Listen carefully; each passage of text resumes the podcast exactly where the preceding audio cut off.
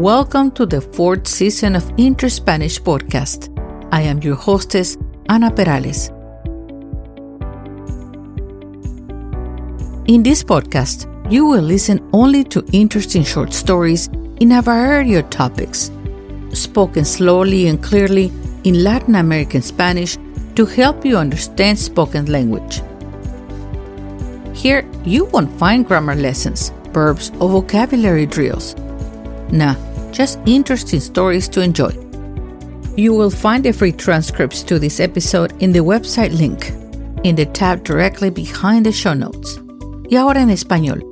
Gracias por acompañarme una vez más. Espero que disfrutes de este episodio. Comenzamos.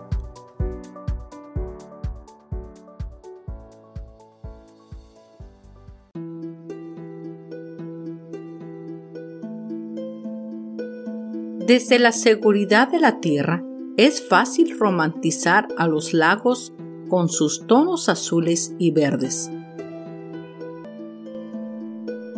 evocando el paraíso,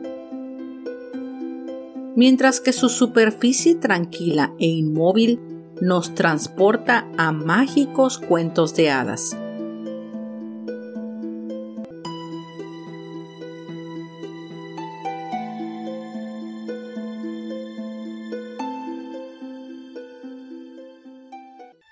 Pero imagínate que dentro de ese lago Pacífico habita un monstruo acuático desconocido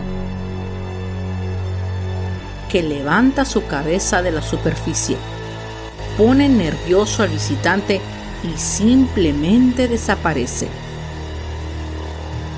¿Te parece aterrador? Hoy te voy a contar una leyenda urbana de un monstruo de las profundidades del lago de Xochimilco.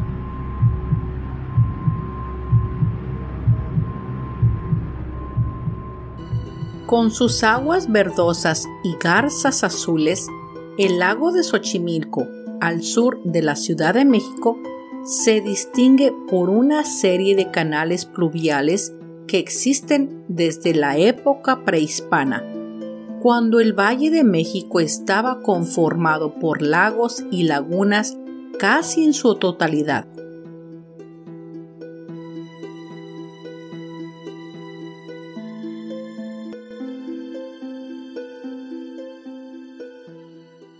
El Xochimilco de hoy es todo lo que queda de la extensa red de vías acuáticas usadas para navegar que tanto sorprendieron a los invasores españoles cuando llegaron al lugar hace 500 años. Xochimilco se encuentra en la subcuenca del lago de Texcoco, es decir, que sus aguas son abastecidas por una serie de corrientes, ríos y eventualmente desembocan al lago.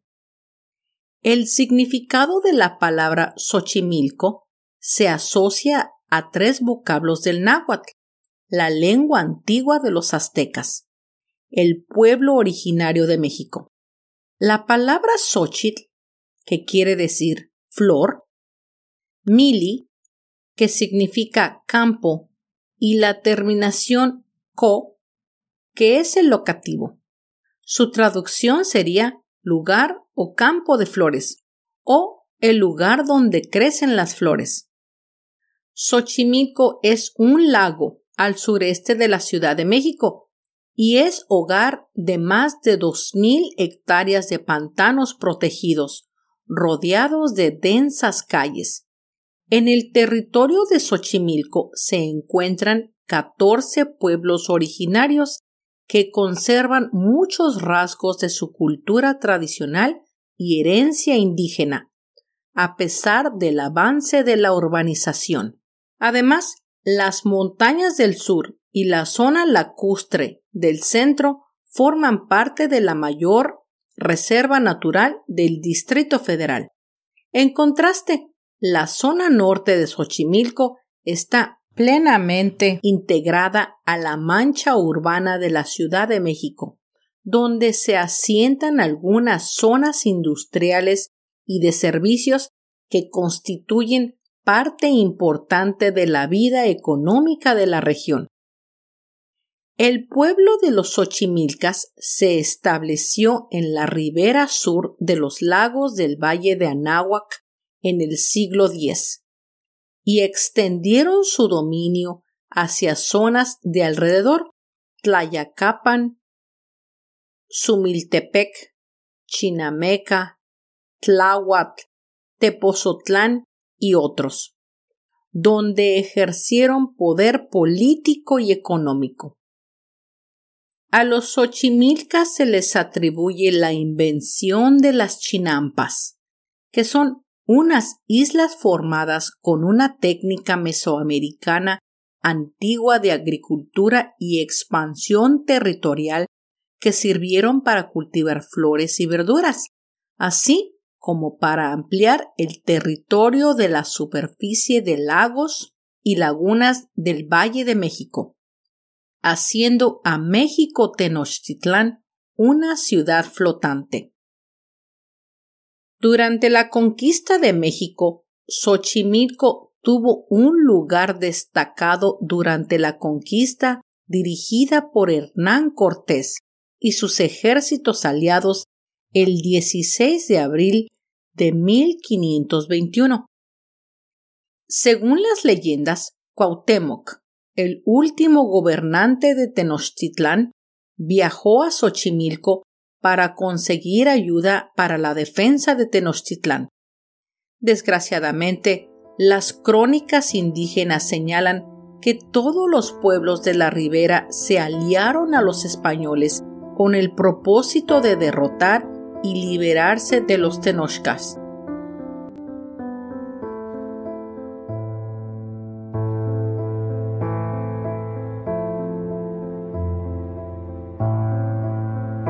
como pueblo mexicano nos preguntamos, ¿qué hubiera pasado si los pueblos indígenas de México se hubieran unido y derrotado a los españoles?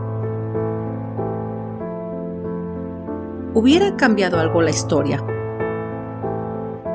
Tristemente, no creo que México se hubiera salvado de la violenta y terrible conquista española.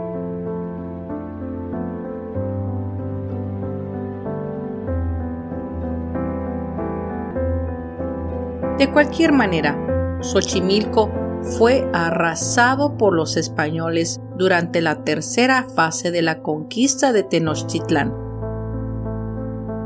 que los llevó a ocupar también Churubusco, Coyoacán, Oaxtepec y Cuernavaca.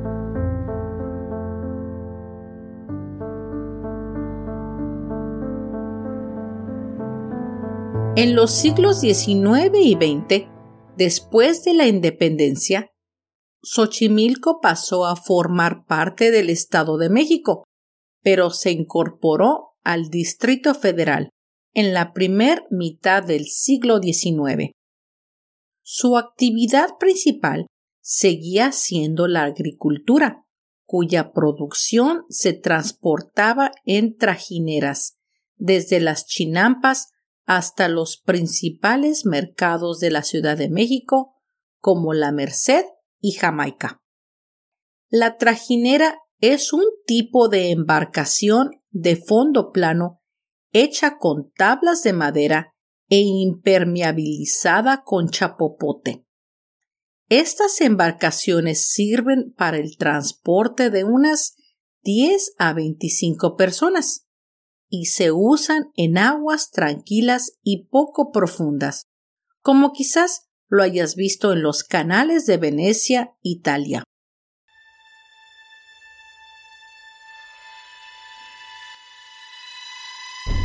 Recordarás que en un principio te dije que te contaría de una leyenda urbana de un espeluznante monstruo de las profundidades del lago de Xochimilco.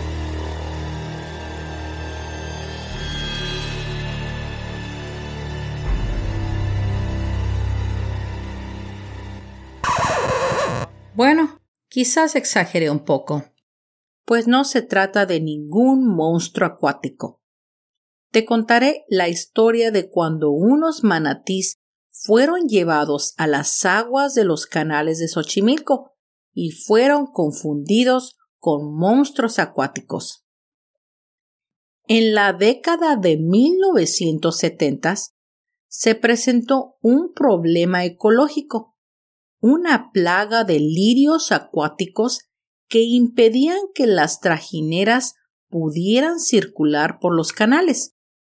Era el año de 1976 y la solución prevista por Mariano Velasco Mujica, entonces delegado de Xochimilco, para acabar con la plaga fue llevar a varios manatís para que consumieran los lirios.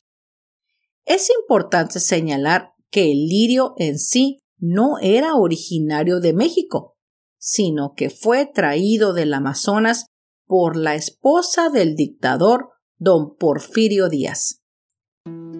Los manatís son mamíferos marinos de gran talla y de color gris, con cuerpos que se estrechan en una superficie plana, con una cola en forma de cuchara.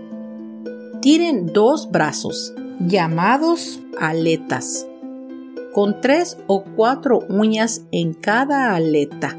Su cabeza y sus caras son arrugadas con bigotes en el hocico.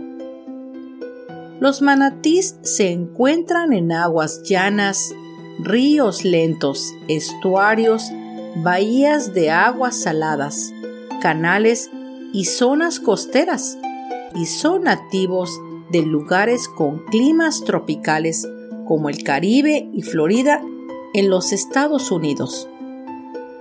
Los manatís son animales apacibles y lentos. La mayor parte de su tiempo se dedican a comer, descansar y viajar. Los manatís son mayormente herbívoros.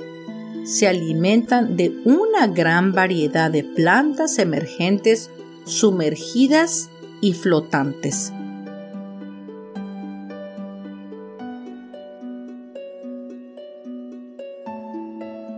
Por eso se pensó que pudieran comerse los lirios y liberar al lago de Xochimilco de la plaga.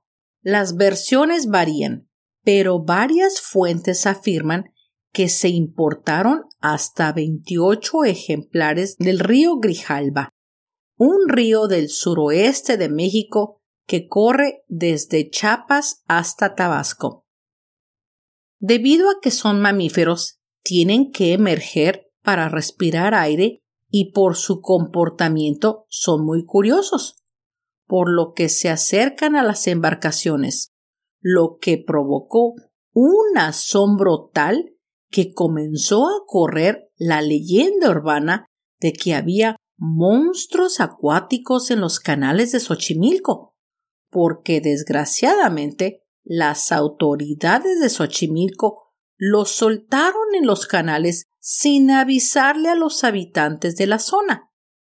Ese error creó pánico entre los pobladores, algunos incultos y quienes nunca habían oído hablar de un manatí y mucho menos ver uno.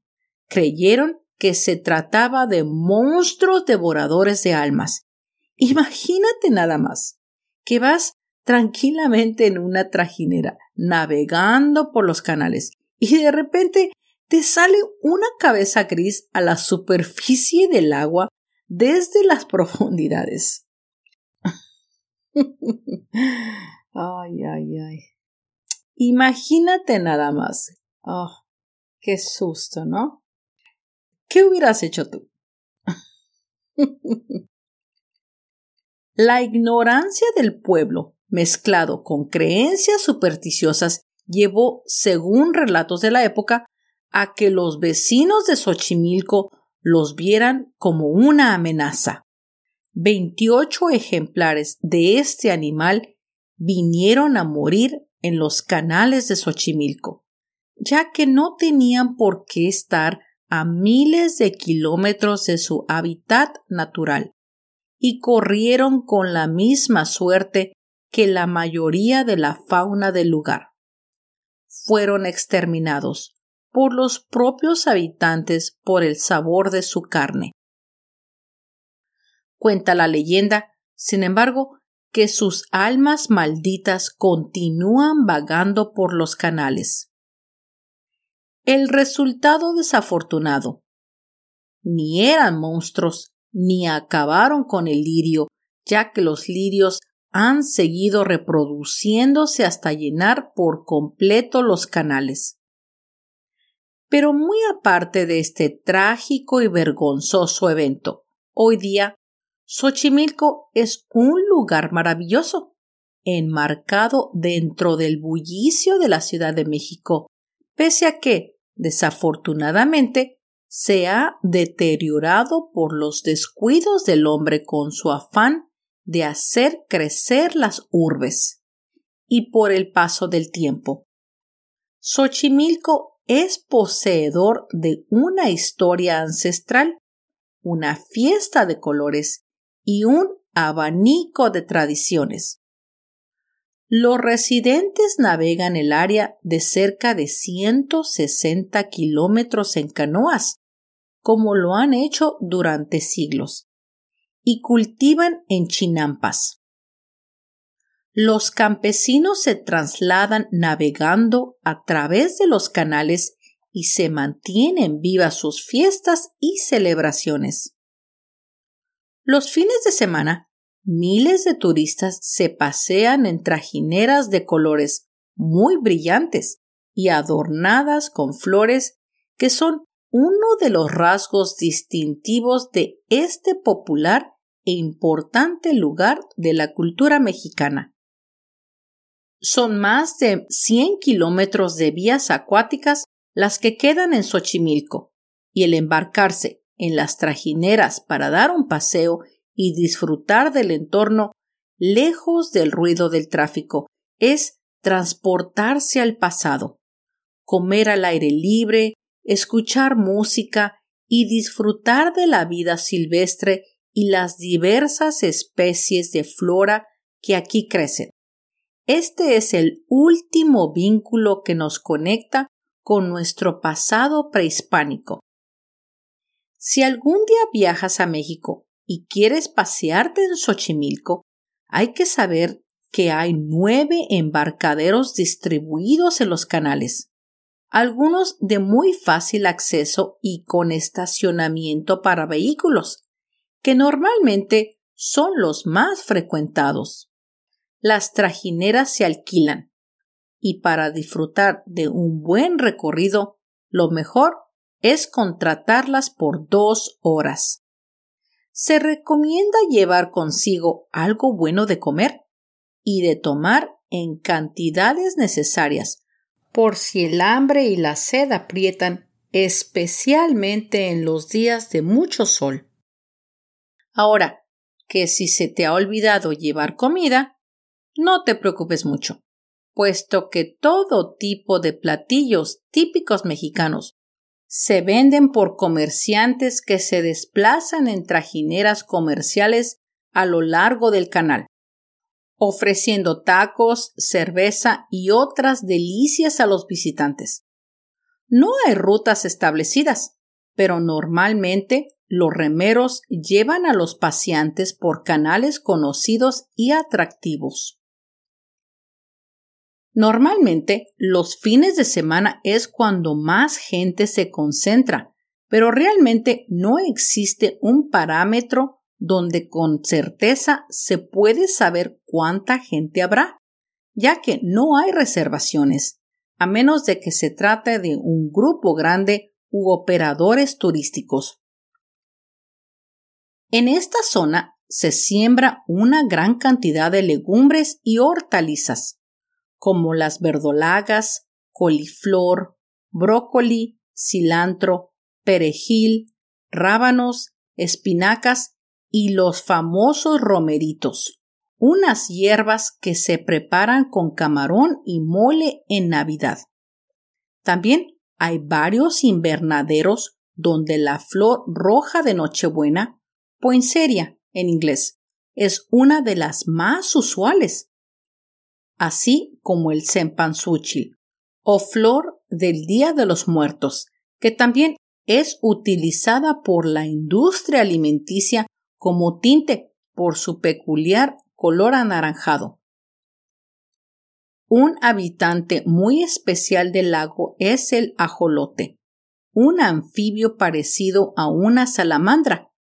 Es endémico de la zona lacustre de la cuenca de México, que habita en los lagos desde los tiempos de los mexicas, principalmente en Xochimilco y actualmente está en peligro de extinción. Actualmente se está preservando en los criaderos que existen, con apoyo de varias instituciones académicas. Los actuales esfuerzos para su conservación se centran en la restauración de los canales donde vivían para poder reintroducirlos. La Secretaría del Medio Ambiente del Gobierno de la Ciudad de México tiene un programa de rescate del anfibio en las instalaciones del bosque de Chapultepec. Además, esta misma Secretaría reportó en abril del 2019 que los zoológicos de la Ciudad de México cuentan con una población de más de 200 ajolotes de Xochimilco y que la mayoría tienen el potencial para ser reintroducidos en el medio silvestre, por lo que representan una esperanza para la conservación de la especie. Además, Banco de México anunció que en el 2022 habrá un billete de 50 pesos con la imagen del ajolote y el maíz, y así ser un recordatorio para la importancia y el cuidado que deben tener las especies de los canales de Xochimilco y en general de todos los ecosistemas de México. Con respecto a las aves, hay infinidad de variedades, algunas migratorias y otras que han encontrado en Xochimilco el sitio ideal para establecerse.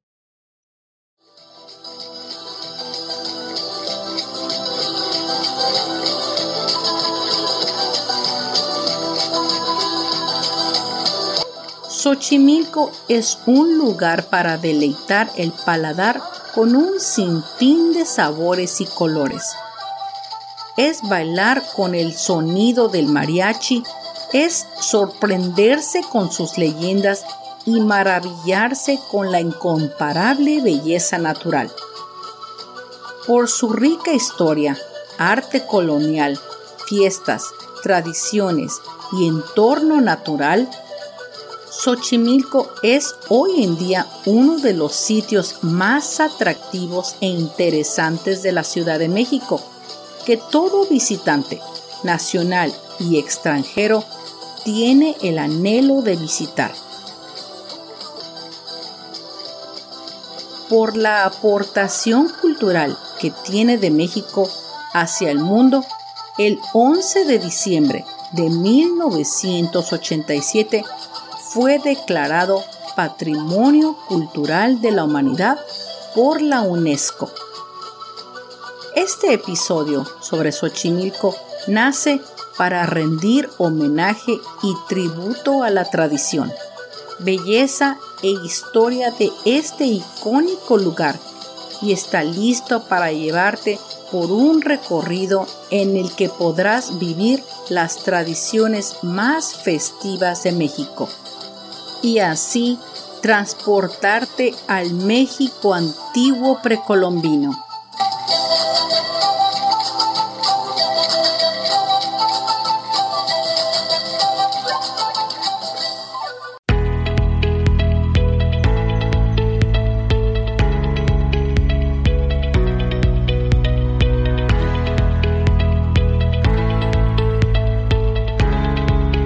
Llegado al final de este episodio y quiero agradecerte el que me hayas prestado tu atención y escuchado hasta el final. Yo espero que hayas disfrutado de esta narración y quiero invitarte a que entres a mis redes sociales de Interspanish. Ahí encontrarás más información y algunas fotos sobre los episodios. También puedes comentar, hacer preguntas y comunicarte conmigo. También quiero invitarte a mi nuevo canal de YouTube, donde podrás no solo oír los episodios, pero también verlos. Son como una especie de mini documentales. Son pocos, pues voy empezando, pero creo que te van a fascinar. Suscríbete, hazle like y comenta y dime qué piensas para que pueda mejorar el canal. Yo te lo voy a agradecer. Si gustas, también me puedes enviar un correo electrónico a interspanishpodcast@gmail.com. Espero me acompañes al próximo episodio de Interspanish. Hasta pronto.